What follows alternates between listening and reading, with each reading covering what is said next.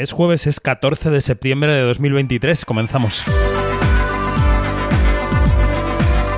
Quinótico. Cine, series y cultura audiovisual con David Martos. Onda Cero.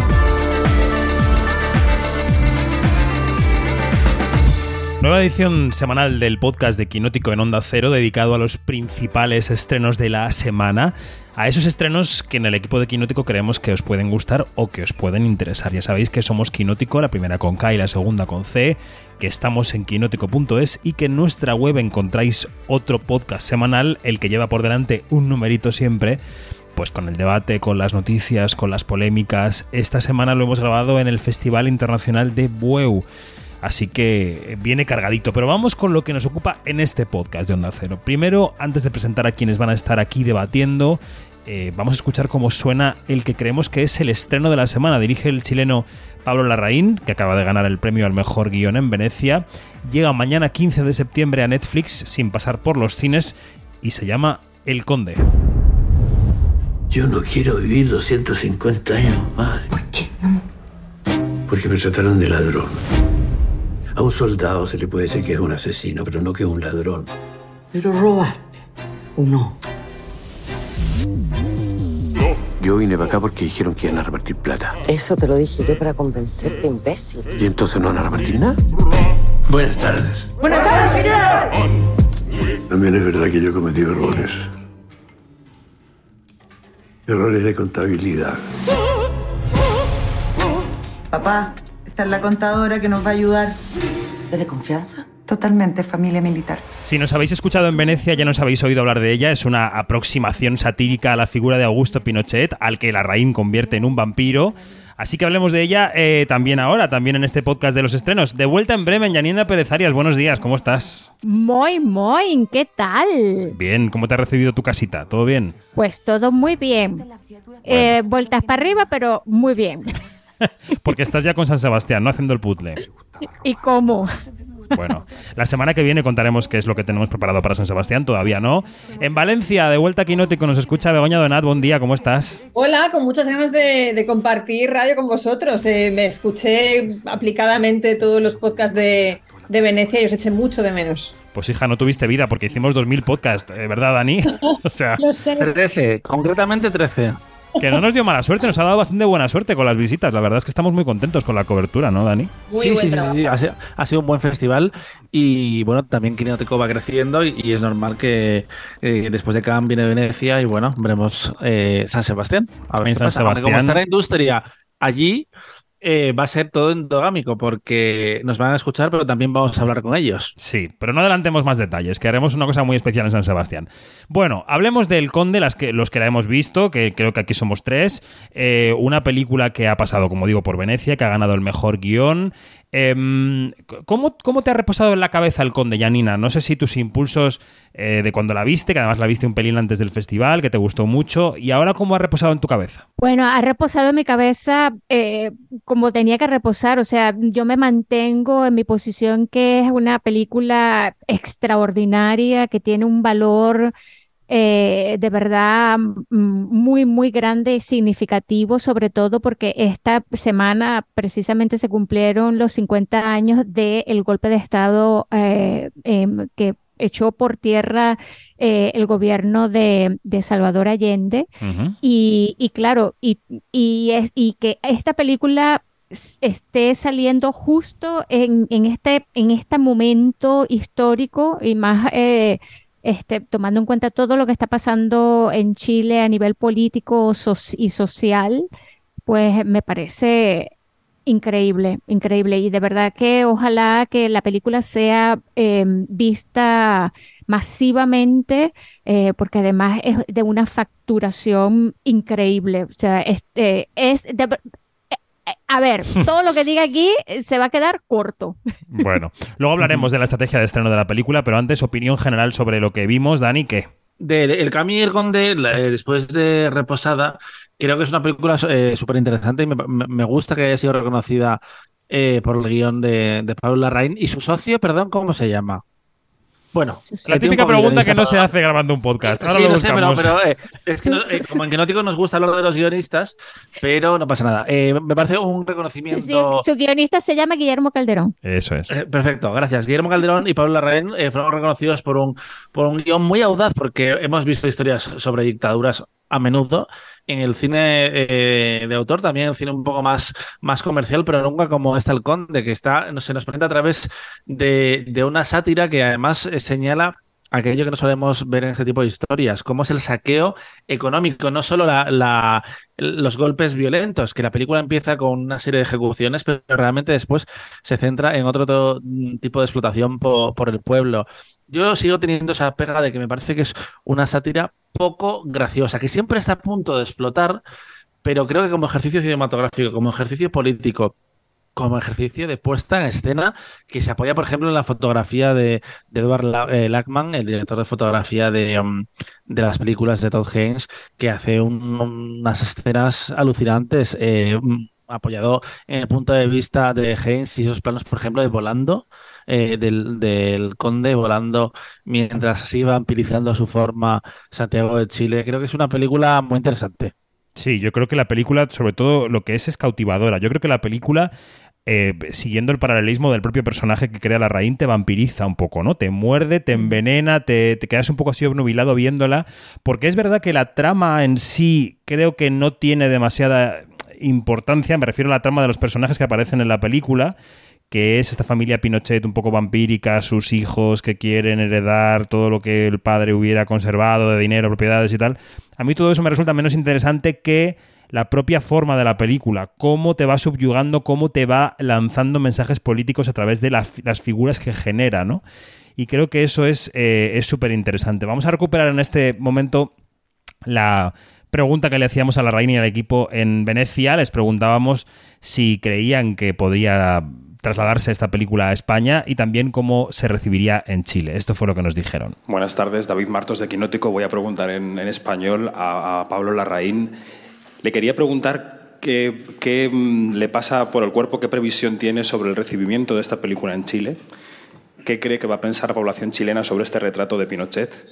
Y como español, me gustaría pedirle si usted cree que eso se puede trasladar al apellido Franco. Gracias al nombre, dice. Sí, eh, es muy difícil saberlo, es muy posible que esté muy polarizado, que haya toda clase de opiniones, lo que me parece bastante sano e interesante. Eh, personalmente creo que con Franco Pinochet comparten eh, el placer por la maldad y la poca inteligencia. fueron un poco unos bufones de otros grupos de poder que decidieron ponerlos ahí o apoyarlos en ese ejercicio pero saber exactamente qué se va a sentir eh, es, difícil. No sé qué piensan ustedes. ¿Qué crees que va a pasar en Chile, Gloria? Yo pienso que en Chile, en Chile van a haber dos posibilidades, que la odien o que la amen, pero intermedio no va a haber nada.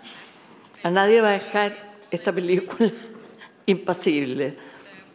Creo que va a producir mucha, mucha, mucha reacción, ya sea positiva o negativa.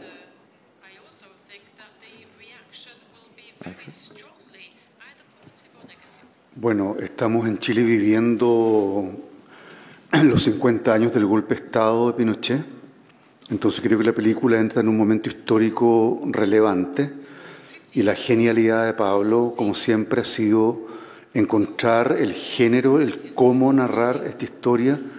Y creo que su genialidad es que es la única forma, a través de esta farsa política, crítica, eh, de abordar un personaje tan siniestro como Pinochet. Y bueno, pues se especuló, ¿no? Se especuló con que alguno de los actores pudiera tener premio en Venecia. Al final fue el guion. Es verdad que, que el guion, como decía Dani, funciona muy bien. Yo creo que funciona mejor Em, a nivel de diálogos, que creo que son graciosos y que, te, que te van arrastrando, que a nivel de la propia estructura. Y, sí que quizá Jaime Badel, que es el actor que interpreta a Pinochet, podía haber merecido premio. Y luego eso decíamos, que llega mañana viernes 15 de septiembre a Netflix. Esto... Eh, Dani, no es eh, no va a ser lo habitual en todos los países en los que Netflix está presente, ¿no? En España, casualmente, no se va a ver en cines y en otros países sí. Es una decisión particular porque Pinochet ha sido una figura muy controvertida en España. Recordemos que él fue perseguido por, por el juez Garzón, eh, pero no se va a estrenar en cines, a diferencia de Chile o Estados Unidos, donde sí que va a tener un, un recorrido entiendo y espero que en Chile sea, sea mayor, porque además, como decía Yanni, es el 50 aniversario de lo que estos días en España se ha definido como el, fracaso del gobierno de Allende, que es que, como veis, todavía pasa el tiempo, pero hay heridas políticas que, siguen abiertas y que van a seguir incluso después de esta película, que se podría percibir como algo mm, controvertido, porque claro, tú pones un póster ahí en la campaña de Netflix, que siempre son tan buenos en esto, de Pinochet con las gafas rosas, y dices, vale, esto puede ser frívolo, pero no, realmente no lo es. Eh, la pena es eso, que aquí eh, solo vamos a poder verla en Netflix, aunque yo creo que la foto de Lackman, aún así, nuestras tres va a lucir. Y luego, Janina, hemos hablado mucho de que esta película podría haber representado bien a Chile en los Oscar, pero no va a ser el conde, ¿verdad? Mm, no, no va a ser el conde. Este, mm, claro, eh, habrá muchas razones. Me quedo todavía pensando cuál será o cuáles serán. Eh, bueno, vas a ir eh, Los Colonos, que es una película de Felipe Galvez, que también tiene lo suyo, porque también mm, hace un, como un repaso a, otra parte de la historia eh, de Chile eh, y que también es extensiva a, países latinoamericanos y donde ha habido colonizadores y donde ha habido una opresión bárbara y, brutal hacia los, pueblos originarios. Em, pero claro, eh, después de ver El Conde, tú dices, oye, es que la, la decisión ha tenido que haber sido muy dura eh, y, bueno, porque las dos películas eh, en sus dos, en sus dos eh, aguas o, digamos en sus dos arenas son muy, muy merecedoras de ser representantes de Chile en los Oscars. Mm. Bueno, pues es el gran estreno de la semana en plataformas. En los cines hay un estreno palomitero, que es la tercera entrega de Kenneth Branagh como Hércules Poirot en Misterio en Venecia. Hercule Poirot, he encontrado algo. Lo he analizado bien. Soy la persona más lista que conozco y no logro descifrarlo. Por eso he acudido a la segunda. Estás tramando algo, amiga mía. He visto un montón de videntes y todos son una farsa. No creo en la evidencia. Ven a una sesión conmigo, descubre el engaño por mí. Detective, ha venido a desacreditarme pero puedo hablar con los muertos. Bueno, creo que soy el único que la ha visto, ¿no? Del grupo. Eh, la, vi hace unas horas. Es una película que sigue la estela de este personaje encarnado por Kenneth Branagh, porque hace de director y de protagonista. En este caso, eh, Poirot se ha refugiado en Venecia un poco para esconderse. Acaba de pasar la Segunda Guerra Mundial. Él está como muy afectado por todo lo que ha ocurrido en el conflicto. Se está pensando qué hacer con su vida. Y de repente en Venecia eh, está escondido en un palazzo con un guardaespaldas que impide que todo el mundo se acerque a él.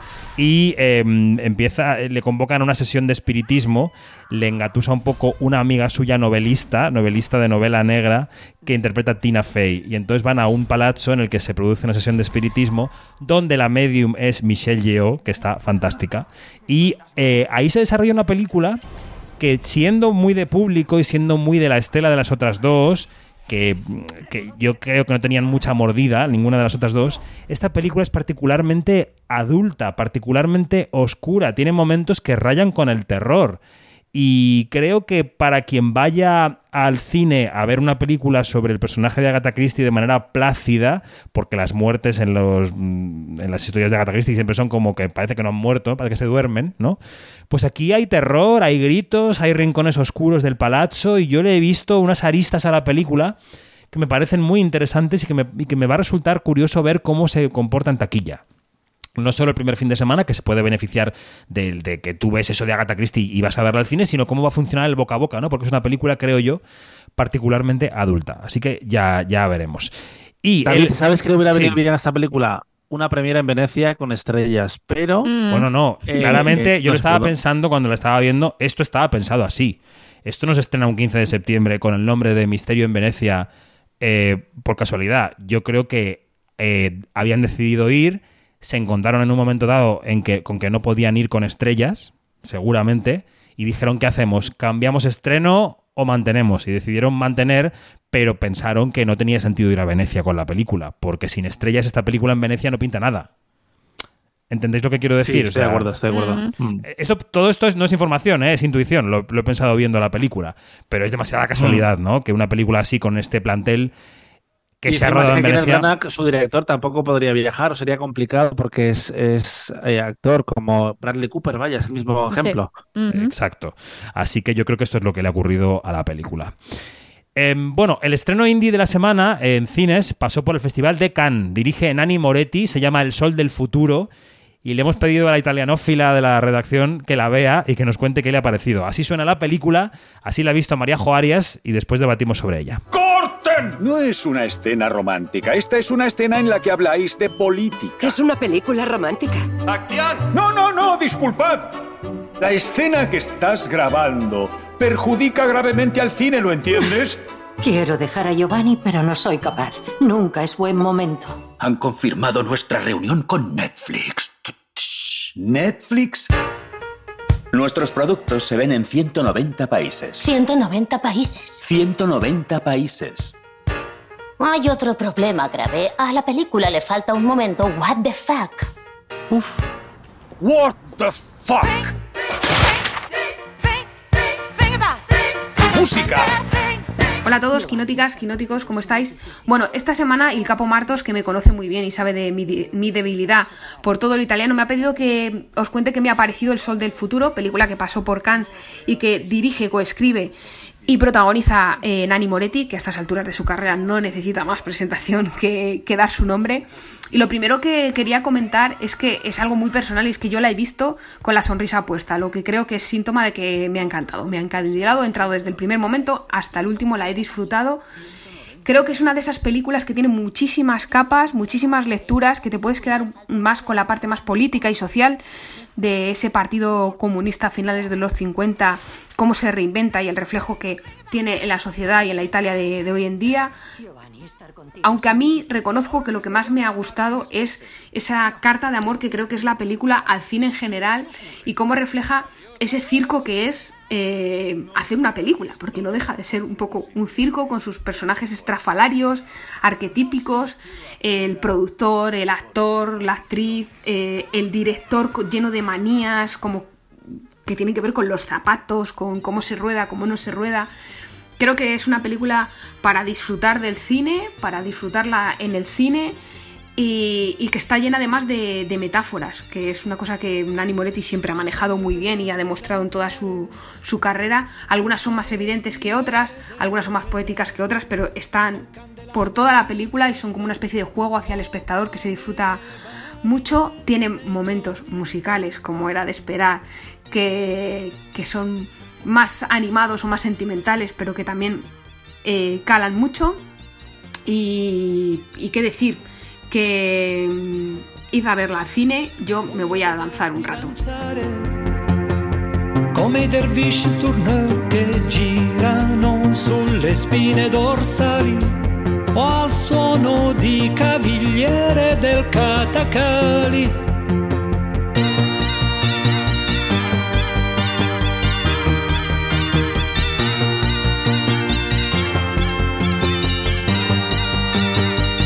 Gira tutti intorno alla stanza mentre si danza, danza.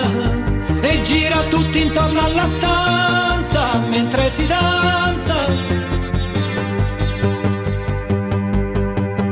Claro, sobre esta película hay que debatir eh, escuchando el Volio Ver- Vederti Danzare de Franco Battiato que Nani Moretti y el equipo de la película bailaron en las escaleras de Cannes, que fue una de las imágenes eh, del pasado festival de Cannes, Janina, ¿no? Esto fue una imagen que fue una de las que dieron la vuelta al mundo. Así es, así es. Es que, bueno, a, a donde vaya Nani Moretti con su, con su, con, con su estela de trupé o con su trupé, eh, pues deja, deja muchísimas, muchísimas imágenes que nos van a quedar para siempre, ¿no?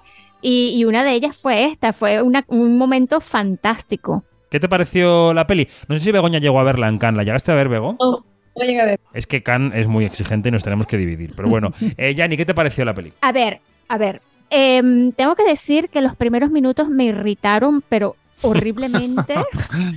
pero horriblemente porque se trata de, de un, de, de un hombre eh, que, de, que de verdad te saca de las casillas, eh, pero yo creo que hay que tenerle paciencia y, y después de superado cierto, cierto metraje, digamos más o menos como unos 10 minutos, eh, pues eh, la película remonta y, y tiene escenas increíbles, o sea, eh, y tiene eh, también, no solamente, claro, al ser un metacine esto también, y, a- y que a veces no sabes si estás todavía metida en la película que está rodando este director o si estás ya fuera en su Porque vida metacine, real. sí.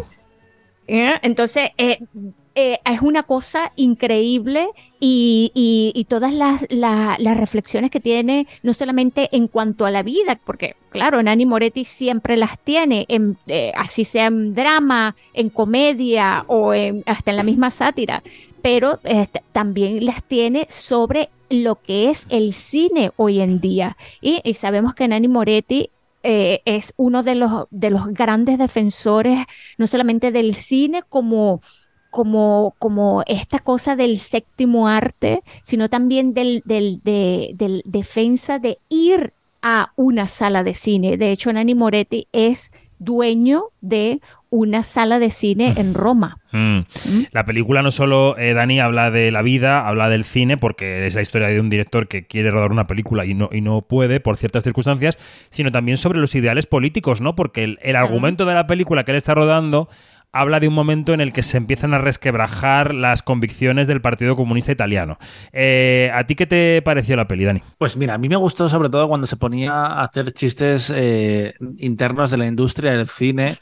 Eh, el dardo que lanza a Netflix me parece brillantísimo y muy inspirado, Mm. porque hemo- hemos visto muchos ataques ya en Netflix, es el, es el sistema absolutamente ahora, pero este está particularmente gracioso como eh, cuando Nani Moretti, su alter ego, dice que sus, eh, sus películas no necesitan un momento what the fuck, Eh, o cuando va a una reunión y monta el pollo, porque claro, él, él siente que es un animal de- del pasado, que yo creo que es lo que le pasa al propio Moretti, que, que es mayor de, lo- de- de lo que aparenta y ya como que no termina de entender los cambios de la industria o esa intromisión que hace en un rodaje eh, ajeno que también es eh, brillantísimo. No todo me gusta, creo que es el desatado y yo no soy tan fan de, mm, de Moretti, pero me gusta más cuando es más contenido, cuando hace un drama como por ejemplo eh, La habitación del hijo, que ganó en Cannes la, la Palma de Oro. Pero me gusta que, mm, que las películas sigan representando a los directores que están detrás. Woody Allen, por ejemplo, lo hemos visto con Golpe de Suerte, creo que es algo, algo similar. Vimos The Palace y no veo a Polanski en, en ninguna parte. Y que es eso, que incluso cuando a veces es un poco estomagante, como le puede pasar a- al Sol del Futuro, siente, eh, sigue habiendo momentos que merecen la pena y que Mm. recuerdas por qué estás yendo a ver una película de Moretti al cine. Yo he vuelto a ser víctima de lo que hemos dicho muchas veces en Quinótico, que los festivales no son un buen sitio para ver las películas, porque es verdad que eh, hablando con una persona de la distribuidora de la película de Caramel me decía, yo escuché el podcast desde Cannes y no te había gustado mucho la película. Y es verdad que en aquel momento yo era un poco negativo sobre la película, o, o no negativo, sino que no me había acabado de llenar. Y el recuerdo que me ha ido dejando con los meses es de cariño, ¿no? Ahora que he vuelto a ver, para recordar, refrescar un poco imágenes, ¿no? El tráiler y tal. Recuerdo con cariño, por ejemplo, las escenas de la película que, que- se me han quedado grabadas, la de Netflix me reí mucho. Es decir, que en mi cabeza ha crecido también con el tiempo. Y creo que es una. que, que la parte de reflexión amarga, de pozo amargo del señor que ya no está en su tiempo, que tú citabas, me resulta muy interesante. Y él tiene una mirada, una mirada sobre la vida un poco. Eh, aniñada o inocente que creo que, que tiene un valor ¿no? en los tiempos en los que estamos. Sin Bueno. embargo, sin embargo, esto de, de- de que es un señor que, vi- que, que, que, bueno, que, año- que no es que añora el pasado, sino que ve mucho el pasado, tiene, hay una reflexión muy, muy del presente y yo creo que allí es donde él se sale de, de es cuando él- en uno de esos momentos donde él se sale de ese molde de el señor del pasado y esa discusión es sobre la violencia en el cine. Y, y de verdad que es una cosa súper lúcida, muy graciosa. eh, te pone al borde de, de- de- de tanto de la risa como la- de la desesperación, pero que se te queda colgada en el pensamiento. Y, y eso es una, una de las, de las muestras de que Nani Moretti, eh, bueno, puede que puede ser, como dice Dani, que aquí está súper desatado, sí, lo está, pero, pero que, que también tiene, tiene todavía mucho que aportar. Mm. Y a su lado estaba Margarita Bui, que es una, una leyenda absoluta del cine Magnífica. italiano, que Ujú. tiene más David y Donatello que, que, que, que Bardemos Goyas, y probablemente casi que, que Alberto Iglesias, y es su mujer en la ficción que está harta de Nani Mo- Nani Moretti, que eh, en el fondo yo creo también que es él directora, ¿no? también es, o sea, es que es un poco productora, consciente perdón. de, de sí mismo. Es productora, sí, creo. Productora. Sí, pues eso. eh, os recomendamos El Conde en Netflix, en Cines El Sol del Futuro y Misterio en Venecia si tenéis otro tipo de, de, de plano de tarde. Y luego tenemos aquí a Begoña Donat, muy callada la pobre, porque también se estrena este 15 de septiembre en Filmin un documental que nosotros vimos en forma de peli en Mallorca, en el Atlántida Mallorca Film Fest, pero que llega a la plataforma, a Filmin, en forma de miniserie. Se llama Terenzi, la fabulación infinita. Señoras, señores, como les anunciábamos al principio, tenemos con nosotros a un maravilloso escritor. Un escritor conocido, conocidísimo. El enfant terrible de Cataluña. Un heterodoxo total de la vida y del sexo. Terenci Moix. No ha salido nadie como él. No hay otro escritor que se le parezca. Feia el que li donava la gana, efectivament, però a més no es deixava condicionar per res. Tennessee siempre me decía, solo tienes un momento para ser una superestrella. A Terence hay que tomárselo en serio lo justo. ¿Es usted un vanidoso? Pienso que teniendo en cuenta que soy la persona más adorable que conozco, que reúno en mí todos los dones de la naturaleza, que no se puede ser más inteligente, más encantador, más simpático y más mono, pues encuentro que, no sé, que soy muy poco vanidoso. Bueno, en aquel momento en Atlántida Mallorca Film Fest, que corría el mes de julio, ya parece que es otra vida, pudimos charlar con Boris Izaguirre, que es, eh, como sabéis, presentador, showman, escritor, gran amigo de Terenzi, coprotagonista de esta serie, eh, que aparece mucho en el documental, que fue también protagonista de su funeral y él ah, recordaba así el día del fallecimiento de Terenzi Mosh. Queremos que tú leas el prólogo del peso de la paja, el primer párrafo. Y yo lo primero que dije, bueno, eh, yo no sé leer, es decir, yo no soy actor. Y entonces Beniti Jornet, que, también era un autor teatral importantísimo y que también había hecho un, paso tan importante dentro de la cultura popular como empezar a escribir las primeras telenovelas importantes de la televisión catalana, eh, me dijo, no te preocupes, lo podemos ensayar, que me pareció lo más normal del mundo. Y entonces yo de repente me pensé, bueno, está Benetti Jornet ensayándome lo que voy a hacer, que ya me pareció como increíble. Yo me sentí como que realmente muy crecido en ese aspecto.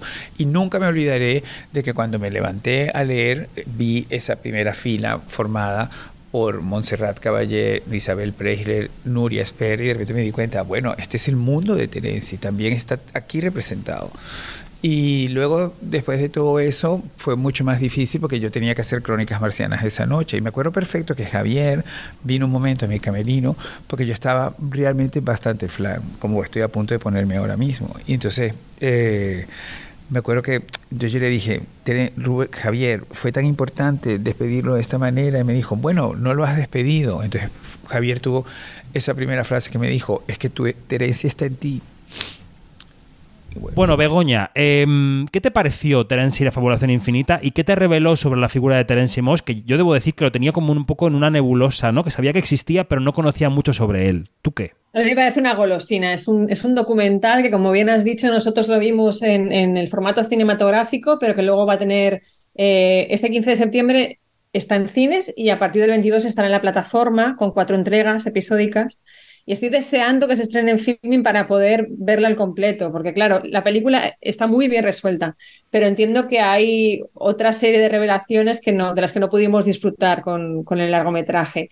Eh, como bien has comentado, Boris Aguirre juega un papel fundamental en la película, inesperado para mí, como a ti te ha pasado, Ujú. pero luego hay una serie de personajes que se merecen un documental ellos solos, porque lo que le sucedió a Tennessee Moix es que fue muy amigo de sus amigos y se rodeó de toda una corte, como podría ser Rosa María Sardá, su hermano Xavier Sardá, eh, Nuria Espert, Colita, que es una, una fotógrafa en Barcelona fundamental también en los momentos más cómicos y más ácidos de, de- de la película.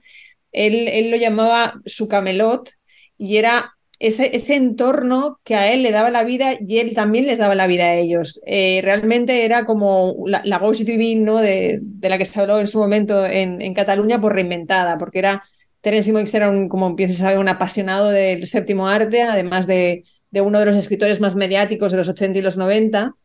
Entonces, él, eh, de hecho, la, la película se llama La fabulación infinita porque él fabulaba también sobre su propia vida, era un contador de historias. Igual que le gustaba el cine, a él le gustaba también crear mm, a partir de, de la mitología que él mismo se había creado en torno a su figura. Entonces, es, es no solamente por el personaje en sí y por el hecho de que sus creadores no, no se quedan en la geografía, sino que lo que hacen en todo momento es también mostrar sus sombras. A ti te pasaría, David, ¿no? Que, que hay momentos Sí. en los que hay mal Terence, porque ves que no, no, es, una persona legal con, con, con lo que han sido sus, sus exparejas. Bueno, la imagen que da es como de niño caprichoso, ¿no? Que, que- que le han Sí. consentido demasiadas cosas, ¿no te parece? Sí, es la sensación que me da. Pero claro, luego lo que comentaba Boris, como a ti también te comentaría, es que solo podías amarlo. Sabes que tenía esa parte oscura que al final todos tenemos, una, somos personas de claroscuros. Y, me parece muy, muy digna la, la- la representación de su figura y muy interesante el trabajo de documentación, porque eh, se ha hecho un trabajo de edición fantástico a partir de material de la época que está tratado cromáticamente de tal manera que te puedes imaginar que en una escena en la que hay una, una zambullida en el mar es Tennessee Moix de joven, cuando, claro, tú entras también en la convención de creértelo, cuando sabes que en realidad no puedes tener esa, esa, esa grabación de, de la época.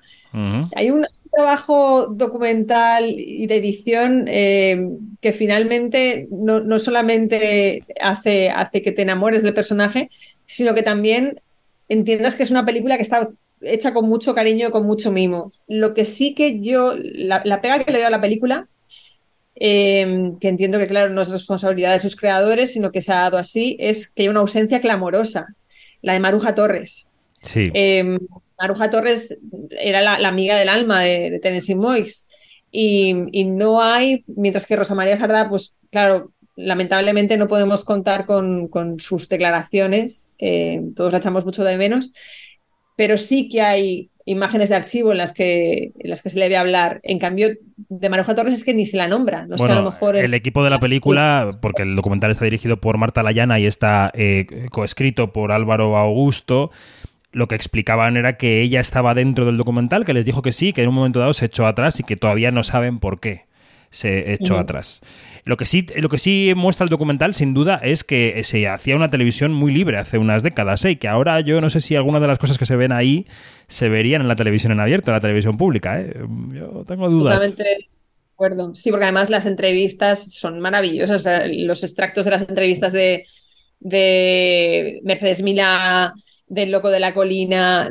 Claro, lo que tú ves es un tipo de conversación distendida en la que no se dan los tiempos tan limitados que tenemos ahora. No es tienes 15 minutos de entrevista, sino que es una entrevista dilatada en la que al final tú sacas también a, a- a la parte humana detrás, de, detrás del personaje.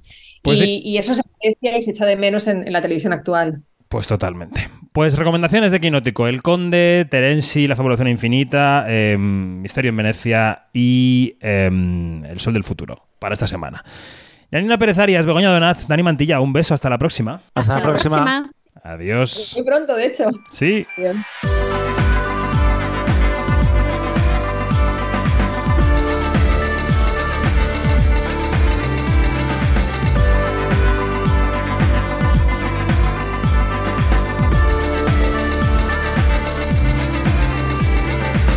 Es todo, más información en quinótico.es o en nuestras redes sociales donde somos Quinótico, primera con K y segunda con C. Hasta la semana que viene, adiós.